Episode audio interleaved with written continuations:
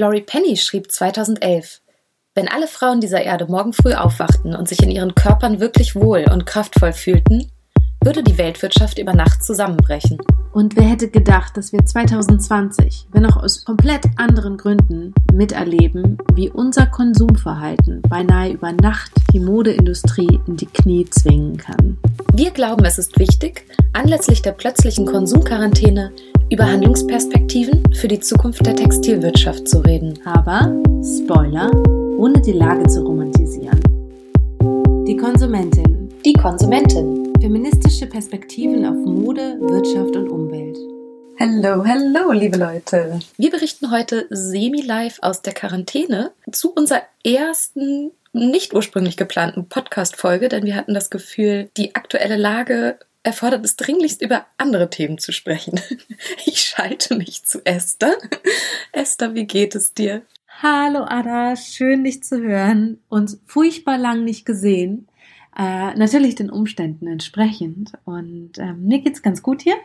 Ich bin in Amsterdam ähm, untergekommen mit fast zehn Menschen in einer großen WG. Dementsprechend äh, fühle ich mich gar nicht so ja quarantänisiert. Ähm, wo bist du denn gerade, Anna? Ähm, ich bin tatsächlich gar nicht in Berlin. Ich bin bei meinen Eltern im Süden von Hamburg und habe entsprechend auch die etwas privilegiertere Situation, gerade ein wenig Platz zu haben, ähm, hier in meinem alten Zimmer podcasten zu können mit dir und versuche es so gut es geht zu genießen. Ähm, ich weiß nicht, wie bei dir die Homeoffice-Situation ist. Ähm, ich finde es gerade ganz äh, man muss sich auf jeden Fall ein bisschen dran gewöhnen, alle freiberufliche Arbeit von zu Hause aus, also wirklich so auch ja aus dem alten Zuhause aus zu machen. Und natürlich passiert auch gerade verhältnismäßig viel, weswegen ich so von Tag zu Tag immer mal wieder doch besorgt bin, was die Modebranche angeht und natürlich auch Jobs in unserem Bereich. Alle, die jetzt freelancen und im Bereich Events und Fashion Week und anderen Dingen arbeiten, zittern und bangen natürlich gerade jetzt darum, wie lange das noch so gehen wird. Ich hoffe, wir sehen uns im Juni auf der Fashion Week. Ich äh, bezweifle es leider aktuell gerade. Und genau, deswegen hatten wir das Gefühl, dass wir unsere erste eigentlich schon fertig geplante Podcast-Folge verschieben und über ein dringlicheres Thema reden müssen. Unter der großen Frage, wie wirkt sich eigentlich Covid-19 auf die Textilindustrie und auf die Modebranche aktuell aus? Und was machen wir Konsumentinnen eigentlich gerade mit dieser Konsumquarantäne? Zum Start lasst uns anschauen, was eigentlich gerade genau los ist. Es ist so gut wie Stillstand des öffentlichen Lebens. Eigentlich alle Läden sind geschlossen. Die Verunsicherung wirkt sich tatsächlich auf unser Konsumverhalten aus. Ähm, es gibt einen guten Artikel in der Taz, auf den ich hier einmal hinweisen möchte. Den verlinken wir auch in den Show Notes für euch, wo verhältnismäßig schnell MitspielerInnen aus der Modebranche interviewt wurden. Unter anderem auch der Geschäftsführer von Mars Natur, der berichtet, dass sich der Handel im Netz etwa halbiert habe wir haben ein immenses Problem überschüssiger Ware. Die ganzen global agierenden Textildiscounter geben aktuell keine Bestellung mehr bei ihren Lieferanten auf. Also Ware liegt nicht nur ungenutzt in den Läden und wird nicht von uns gekauft, sondern bereits produzierte Ware wird nicht ausgeliefert bzw. angeliefert oder sogar die Bestellung bei den Lieferanten gecancelt. Und das das muss man sich nochmal klar machen, bei zum Teil mehr als 24 wechselnden Kollektionen im Jahr und 114 Billionen verkaufter Kleidungsstücke im Jahr. Ähm, der Taz-Artikel spricht mit so Marken wie Armed Angels, mit Tricolution, aber auch konventionellen Herstellern, die jetzt alle gucken müssen, wie sie sowohl den Einzelhandel als gleichzeitig auch die Lieferketten entlasten größtmöglich und wie sie auch einfach ähm, Verantwortung in beide Richtungen zeigen können. Und es ist eben auch ganz spannend zu sehen, dass die Konsumentin, wenn sie das eben auch nicht aus feministischen Gründen gerade tut, sondern situationsbedingt mehr oder minder aus Versehen ihre Macht zeigt. Und wir sehen plötzlich, was passiert. Also tatsächlich bricht hier ein ganzer Markt zusammen und ja, die ganze Modebranche steht irgendwie auf halb acht oder wie man das nennt. Ja, ich glaube halb acht. Ich weiß gar nicht, wie ihr geschieht. Was tut sie jetzt? Und es ist auch wirklich äh, spannend zu sehen, was passiert nun mit unserem verdammten Kapitalismus eigentlich? Und wie wirkt sich das aus? Wer leidet eigentlich? Und wie kann es weitergehen? Ja, und deswegen wollen wir jetzt tatsächlich heute ganz kurz mal thematisch durchgehen. Ich weiß nicht, wie sehr ihr alle ähm, die Nachrichten, die aktuellen, gerade auch branchenbezüglich verfolgt. Was ist das eigentlich zynische Moment, gerade für uns aus der Slow- und Fair Fashion Branche? Und weswegen finden wir es so schwer? ihr hört es schon. Weswegen finden wir wirklich schwer, Worte darüber zu reden? Und wir wollen tatsächlich auch mal ganz kurz anreißen, was aktuelle Zukunftsprognosen aus der Modebranche sind, weswegen wir die kritisch betrachten und was wir denen entgegensetzen wollen. Und damit kommen wir eigentlich auch schon zum zynischen Moment. Denn wenn wir mal drüber nachdenken, also das, was wir anfangs mit Laurie Penny gesagt haben, ist ja auch etwas sehr ja, konsumkritisches gewesen oder sagen wir mal kapitalismuskritisches. Wir haben irgendwie gerade auch in der Slow Fashion Branche schon lange gefordert, weniger zu konsumieren und jetzt passiert das. Und ähm, nun werden die ersten Stimmen laut, dass der aktuelle Zusammenbruch unseres Konsums, der Absatzmärkte zeigt, was Fast Fashion schon lange für ein Problem hat. Und zwar, dass deren schnell getaktetes, wechselndes Angebot abhängig von unserem starken Konsum ist. Gleichzeitig leiden halt gerade die kleinen Marken, die seit Jahren für eine fairere und auch eine weniger stark auf Konsum getrimmte Modebranche kämpfen. Genau, also warum trifft es die so hart? Diese Labels, über die wir gerade sprechen, die haben sich selbst an freiwilligen Wettbewerbsnachteile ausgesetzt. Wir haben da auch in unserer letzten Folge schon kurz drüber gesprochen. Sie haben sich selber verpflichtet oder uns gegenüber verpflichtet, als Fair Fashion Label faire Löhne zu zahlen. Die Verantwortungsübernahme, die jetzt zwangsweise erfolgt, trifft diese Marken deswegen doppelt hart. Während, das muss man jetzt auch, glaube ich, nochmal anmerken, ähm, einige der großen Marken, also der großen globalen Fashion Retailer, gerade nämlich einfach keine Verantwortung tragen. Ja und dabei ja geradezu als Verhältnis, ins Verhältnis gesetzt als Gewinner aus der Situation herausgehen. Ähm, es ist ja durchaus so, wenn ihr die Medien verfolgt habt, dass jetzt einige Lieferketten sehr, sehr schlau umgenutzt werden. Gleichzeitig zeigen die Zahlen aber auch immense Bestellstopps Richtung der Lieferanten. Ähm, Fabrikschließungen in den Produktionsländern drohen nicht nur, sondern finden tatsächlich inzwischen statt. Näherinnen bangen und verlieren, also bangen um und verlieren ihre Arbeitsplätze. Und man muss sagen, in den Produktionsländern gibt es halt oft überhaupt keine Arbeitnehmerinnenrechte, weswegen die ganzen NGOs von Femnet bis zu Industrial jetzt auf die Barrikaden gehen. Ähm, man muss H&M gutheißen, dass sie als einer der ersten großen Retailer Verantwortung für die Bezahlung innerhalb der Lieferketten genommen haben, für gecancelte Aufträge. Es ist aber auch irgendwie verrückt, dass jetzt deswegen für H&M geklatscht wird, weil das sollte ein Given sein. Es sollte gegeben sein, dass die Verantwortungsverhältnisse geregelt sind im Voraus. Genau, also damit ist eigentlich unsere Schwierigkeit, dass wir gerade den Konsumverzicht, den wir schon so lange gewünscht, in Frage stellen müssen.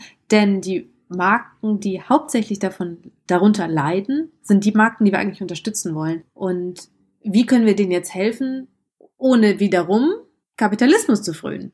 Also und Konsumentinnen echt, zu werden. Und echt auch einfach tagtäglich zu Konsum aufzurufen. Es tut mir auch voll genau. leid, aber ich habe das Gefühl, egal was ich bei Instagram teile, es sagt momentan, bitte, bitte kauft. es, ist, es ist so ein absurdes Moment. Eine schwierige Ausgangssituation für die Konsumentinnenredaktion. um jetzt nicht zu verzagen, wollen wir selber ein wenig in die Zukunft gucken, beziehungsweise darauf gucken, wie gerade diskutiert wird, ähm, wollen uns auf jeden Fall auch kritisch zu einigen Prognosen äußern, ähm, aber von Anfang. Ich glaube, äh, zumindest ich selbst kann es sagen, ich weiß nicht, was du sagst, Esther, von dir. Ich habe das Gefühl, obwohl ich mich mit dem Thema Mode und den Problemen der Branche und den Chancen der Branche auseinandersetze, habe ich, glaube ich, noch nie so systemisch gedacht, beziehungsweise das Systemische noch nie so stark gesehen. Ich finde es zum Beispiel total spannend, wie die Lieferketten gerade in der öffentlichen Diskussion in, in, in den Fokus rücken, siehe das Thema Atemschutzmasken, ähm, wie die massive Dimension unseres Konsums plötzlich sichtbar wird, weil wir die Effekte sehen, wenn dieser ausfällt. Also was das an Problemen an sich lostritt, dass wir hier vor allem wirklich erst zwei Wochen in nicht einmal Ausgangssperre sitzen. Ähm, Genau, und ich würde sagen, es gibt eine, einerseits die Konsumentinnenperspektive, aus der wir jetzt sprechen können, zu sagen, was merken wir gerade über uns selber? Was, was heißt eigentlich Slow Fashion? Was passiert mit uns, wenn wir die Lieferketten plötzlich sehen? Und was macht das mit unserem Gefühl von Verantwortung? Und dann kann man natürlich aus Unternehmensperspektive schauen, ähm, wo jetzt ganz stark gefragt wird, kommt nach der Corona-Krise ein neuer Saisonrhythmus? Werden vielleicht die Winterjacken plötzlich wieder erst im Winter verkauft und auch nicht im Sommer, weil man im Sommer noch die Ware aus dem Sommer abverkaufen muss, weil wir uns dieses Jahr so krass verspätet haben. Vielleicht ist das gesund, was gerade passiert. Ähm, zu dem Thema, es gibt gerade, wenn ihr euch auch fragt, wo ihr euch informieren und unterstützen könnt, ähm, die Gründerin von Lanius, einem Label aus Köln, die Gründerin von Luvico, einem Fair Fashion Store aus Berlin und die Gründer von Langer Chen, einem anderen Fair Fashion Label, haben die Kampagne Fair Fashion Solidarity ins Leben gerufen, ähm, in der es vor allem darum geht, die Mitspieler der Branche, also vor allem Labels und Einzelhandel, jetzt so unter, unter eine gemeinsame Linie zu kriegen. Also zum Beispiel zu sehen, was machen wir mit den Kollektionen? Wie, wie gehen wir mit der Planung der nächsten Frühjahrskollektion um? Schaffen wir es, einen großen Teil aus diesem Jahr der liegen gebliebenen Ware zu übernehmen und vielleicht nur ein, zwei neue Dinge hinzuzufügen? Ähm, wie gehen wir damit um, dass gerade viele der der großen Fashion-Retailer, der Fast-Fashion-Marken gerade ziemlich kopflos in den Sale gehen, um ihre Ware abzuverkaufen? Können wir das überhaupt machen? Und natürlich ist die Antwort nein. Wir müssen ja den Wert der Ware, die sie tatsächlich trägt, wenn man sich die Produktion äh, anguckt, auch wieder reinbekommen. Also kurz gesagt, es geht eigentlich darum, sich jetzt im Fair-Fashion-Bereich auf eine gemeinsame gute Linie zu einigen, wie wir damit umgehen unter dem großen Thema eigentlich Entschleunigung, auch für die kommenden Saisons und daraus ja irgendwie Chancen sehen aus der komischen Situation, die jetzt einfach sich ergeben hat. Aber man muss ehrlich sagen, das sind ja sehr praktische, kurzfristige Maßnahmen. Wenn man jetzt denkt, ähm, diese ganze Covid-19 aus Wirkungen wirken sich eben vielleicht noch deutlich länger aus. Ähm, da gibt es jetzt natürlich auch viele Stimmen, die ähm, laut werden, die aus der Trendforschung kommen oder der sogenannten, ich mache das jetzt mal mit großen Anführungszeichen, Zukunftsforschung, ähm, sich zu Wort melden? Dazu gehören so Stimmen wie Bandana Tiwari, die äh, bei der Vogue India ähm, Fashion Futures Director ist. Und ich glaube, das ist ein Zitat, was über Business of Fashion auch rauskam. Sie sagt oder schreibt, Sustainability will be now an act of conscious living, whereby we acknowledge that more and more, faster not fewer, and bigger is better will not sustain us anymore. Oder auch die Trendforscherin aus den Niederlanden, Lee Edelkort, die im äh, Modekontext, glaube ich, so einige von uns kennen, die auch gerade in einem Podcast mit Business of Fashion lange darüber sinniert, dass wir uns jetzt auf ein Zeitalter des Handwerks und des bewussten und introspektiven Konsums zu bewegen und dass wir wenige, aber besonders gute Dinge schätzen. Das sind alles so schöne Aussagen. Und gleichzeitig haben wir ein Riesenproblem damit, weil sie so individualistisch sind. Es ist kein Blick auf das, was im System da gerade drin steckt. Und mein erster, mein erstes Argument war, dass ich das Gefühl habe, da redet eine intellektuelle Klasse über das, es reicht uns, weil die Mode demokratisch geworden ist und sich alle alles und dabei auch sehr viel leisten können und dass wir alle so ein bisschen oder die alle, um jetzt mal die Kritik von möglichst weit außen zu machen, dass alle etwas einfach genug haben von Kitsch und Copy. Wir sagen, das ist alles andere als eine systemkritische Prognose und irgendwie vielleicht die falsche Motivation. Dazu denke ich auch einfach immer noch mal dieses sich besinnen. Und ich frage mich immer, wer besinnt sich denn da eigentlich gerade? Sind es all die Menschen, die gefeuert wurden? Oder bin ich das, die jetzt von zu Hause arbeitet und langsam wahnsinnig werde? Nicht, nicht besinnen, ähm, wahnsinnen. Ich, ja, ich habe irgendwie das Gefühl, da spricht jemand, der auf jeden Fall ein bisschen zu viel Privilegien gerade um sich herum hat, um sich, um Zeit zu haben in so einer Zeit, um den Raum zu haben in so einer Zeit, sich überhaupt besinnen zu können. Denn der Rest der Welt, der dreht gerade durch. Genau. Ähm, das ist natürlich die Schwierigkeit gerade. Wir, die sich ja schon lange am Rande der Kapitalismuskritik befinden, haben gerade das Problem, dass wir nicht so ganz wissen, wollen wir uns gerade freuen oder wollen wir solidarisch sein mit all den Menschen, die jetzt nämlich wirklich leiden? Und das muss man ja einfach ehrlich sagen. Es sind nicht ähm, der Inditex-Typ, der wirklich leidet. Natürlich, sein Unternehmen äh, hat ein bisschen weniger Umsatz und er muss vielleicht ein paar Leute entlassen, aber er selber wird ganz glimpflich da rauskommen. Und deswegen nervt mich so ein bisschen diese Trendforschung, die sagt so, ja, oh Gott, wir haben das gebraucht. Ähm, denn ja, was, was haben wir denn eigentlich gebraucht? Natürlich brauchen wir, dass wir alle langsamer und deutlicher darüber nachdenken, wie wir konsumieren, aber wir brauchen vor allem Firmen, die ihre Mitarbeiter und das inkludiert die Lieferkettenangestellten vernünftig Angestelltinnen, ja, ne? man kann das nicht gendern, äh, vernünftig behandeln. Und was passiert, ist natürlich gerade das Gegenteil. Also die großen Firmen, die schon von vornherein scheiße waren und nicht äh, sich fair verhalten haben, entlassen jetzt fröhlich Leute. Das heißt, wir kommen also überhaupt nicht dorthin, ja, wo wir hin wollten. Ähm, ich habe das Gefühl, auch in der ganzen Umwelt- und Ökodebatte gibt es ja gerade so komische, das ist mir wirklich jetzt gerade eingefallen, so komische Prognosen wie der Coronavirus ist der bessere Klimaretter. In Venedig schwimmen die Delfine. Nie war der Himmel über China klarer als jetzt. Ich zitiere gerade aus dem Fashion Changes Artikel dazu. Jana Braumüller hat einen sehr, sehr guten Artikel geschrieben, den ich hier gerne empfehlen möchte, wird auch verlinkt.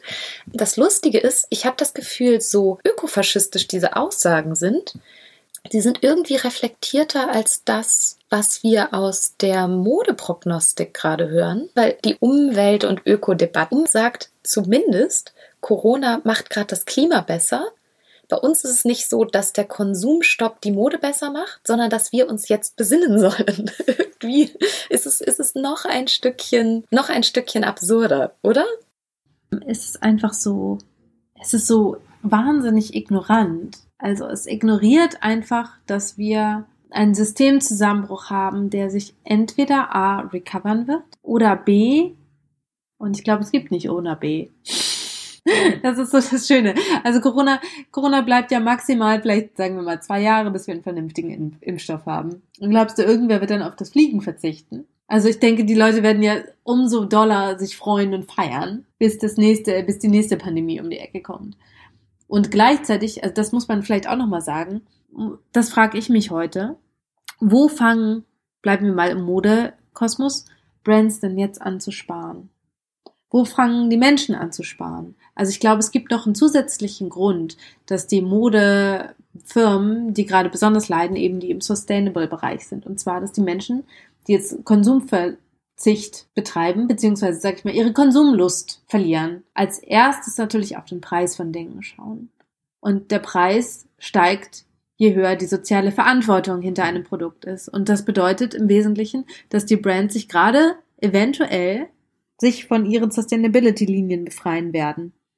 Also es ist eine Zukunftsprognostik, die ich gerade noch vermisse. Werden die Leute jetzt umso more sustainable oder im Gegenteil, werden sie jetzt sagen, okay, die Leute wollen jetzt Geld sparen, werden sich bestimmt nicht darauf berufen, dass irgendein Produkt besonders nachhaltig ist.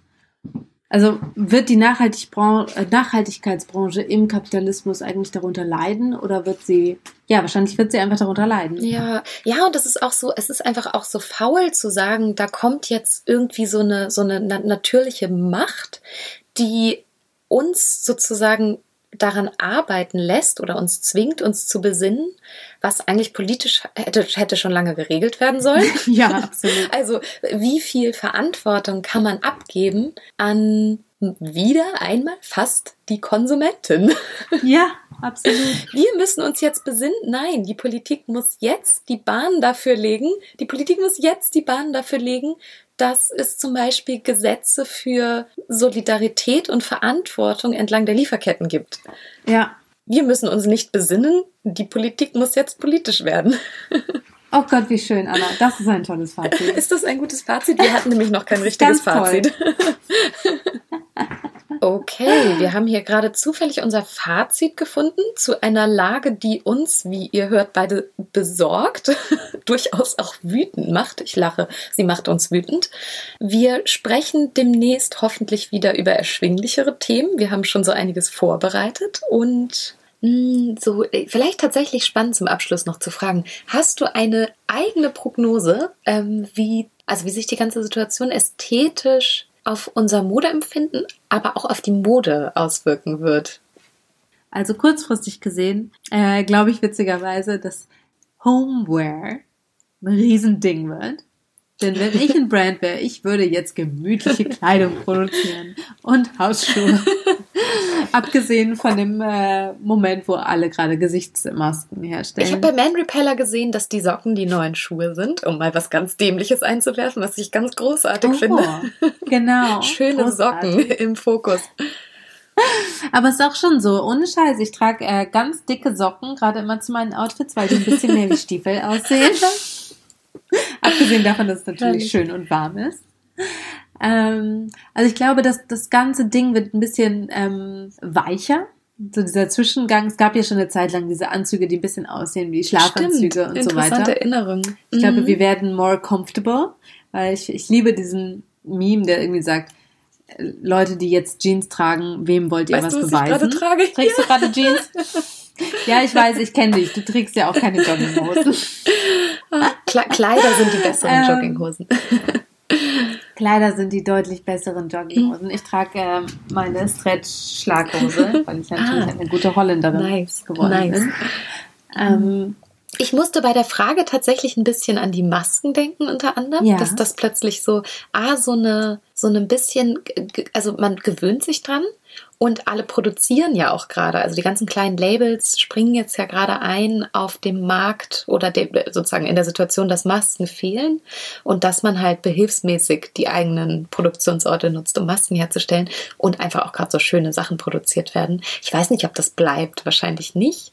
Aber wer weiß, vielleicht trage ich jetzt in Zukunft beim Fahrradfahren mal viel eher Mundschutz gegen Smog. oh, interessant. Gerade beim Fahrradfahren. Das wäre so der letzte Ort, an dem ich gerade an eine Maske dachte. Allerdings hast du natürlich, lebst du in Berlin und ich in Amsterdam. Das macht smogtechnisch einen riesen Unterschied. Mhm. Guter Punkt. Aber tatsächlich nämlich so ein, so ein Ort, wo ich mich schon öfters geärgert habe, hab, keinen Atemschutz zu haben, wo ich mich aber bis dato wahrscheinlich total komisch gefühlt hätte, irgendwas über den Mund zu ziehen. Schönste fand ich, glaube ich, gerade als ich habe ja eine Zeit lang in Wien gewohnt. Dementsprechend verfolge ich die österreichischen sozialen Medien doch sehr. Äh, und äh, da habe ich diesen wunderbaren Meme gesehen von der äh, von dem Vermummungsverbot oder was war das? Burka-Verbot zur Maskenpflicht waren es ungefähr zwei Jahre.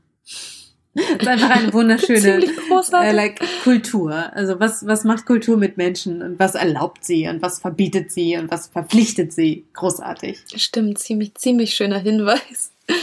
Ja, und sonst, ähm, also es ist ja durchaus auch interessant zu sagen, vielleicht, aber vielleicht ist es auch gar nicht so interessant, zu sagen, nächstes Jahr kommen einfach nochmal die gleichen Dinge in die Läden, die sich Designer und Designerinnen vielleicht schon vor etwas längerer Zeit ausgedacht haben. Ich weiß gar nicht, ob das was mit uns machen wird. Wir sprechen ja doch so viel über Slow Fashion und über Ästhetik, die bleiben kann. Und gleichzeitig glaube ich doch, also für mich macht es was aus. Also ich bin, ich merke doch schnell, dass ich sehr, ja, Trends sehr hinterher hechel und äh, mir schnell langweilig ist mit dem, was ich vielleicht letztes Jahr toll fand. Und ich glaube, ähm, weil das, das Witzige ist ja eigentlich, dass ja eh immer alles wiederkommt, sogar in sehr kurzen Abständen. Sag ich mal, Frühling hat so diese klassischen drei romantische Kleider, Strei maritime Streifen und ähm, ja, Pastellfarben, Takt. Dementsprechend ist es eigentlich so absurd, dass wir überhaupt von verschiedenen Kollektionen reden, denke ich mir manchmal. Also es ist so, es ist so nah beieinander, so Ja. häufig. Und äh, jetzt darüber nachzudenken, dass wir einfach mal zwei Jahre hintereinander romantische Kleider haben und das, äh, die maritimen Streifen noch ein Jahr länger auf sich warten lassen. ähm, also ich finde es großartig und gleichzeitig glaube ich fast, dass es relativ wenig mit uns macht. Erstmal. Ja, ich habe mir fällt dazu absurderweise gerade eine Überschrift ein, die ich irgendwo im Netz bei der Recherche gesehen habe, ähm, die sowas sagte wie letztes Jahr haben wir prognostiziert, Leasing und Renting Fashion ist die Zukunft der Modeindustrie. Das wird jetzt einbrechen. Und ich glaube, es geht tatsächlich um, es ging da, glaube ich, tatsächlich um finanzielle Verhältnisse und dass Besitz wieder wichtiger wird bei finanzieller Unsicherheit. Ähm, gleichzeitig könnte man doch aber jetzt ästhetisch sagen, Leasing ist sogar noch sinnvoller, wenn wir noch weniger so Trenddiktate haben. Weil du einfach aus einem Oh Gott, großen. Fundus auswählen kannst, ganz entsprechend deiner Stimmung und deiner Bedürfnisse und gar nicht entsprechend dessen, was gerade bei Labels neu in den Kollektionsabteilungen hängt. Ähm, also vielleicht doch ein Plädoyer für Leasing. Ich finde es, ich finde es ganz wunderbar, was du gerade sagst, weil ich würde sagen, falls wir dazu kommen, ich denke zwar, das Trenddiktat, das wird sich schnell erholen. Es ist eine wunderschöne Aussicht, dass man sagt, wir, wir lösen uns einfach mal von diesen strengen Kollektionen, weil es kommt jetzt nächstes Jahr schon wieder das Gleiche. Wenn ich was anderes möchte, vielleicht auch, und mich mehr auf meine individuelle, was ich ja gar nicht so ähm, plädieren will, Stilstimmung besinnen möchte. Besinnen. Ha. Ähm, Esther ist besonnen.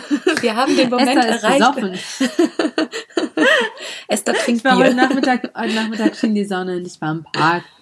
Ach, das, ach, das Bier steht gar nicht vor entschuldigen. dir. Das, das Bier steht nicht vor mir, der Wein steht neben mir. Das Bier stand, stand im, oh. im Park vor mir. Äh, wie auch immer, auf jeden Fall finde ich äh, es eine schöne Prognose. Okay, zum Schluss sind wir doch noch, sind wir doch noch besonnen. haben wir doch noch in die Zukunft geschaut. Wobei ich würde sagen, wir haben nicht in die Zukunft geschaut, wir haben in die Zukunft gewünscht. Sehr, sehr schönes, sehr schönes Wort zum Schluss.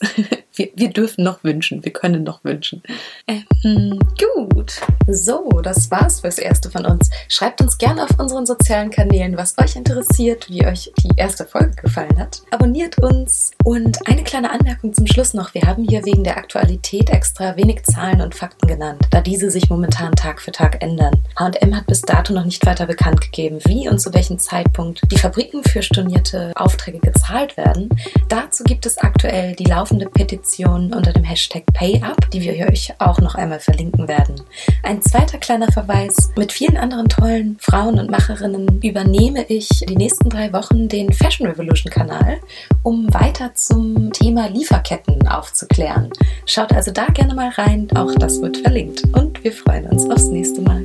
Stay tuned. Die Konsumentin.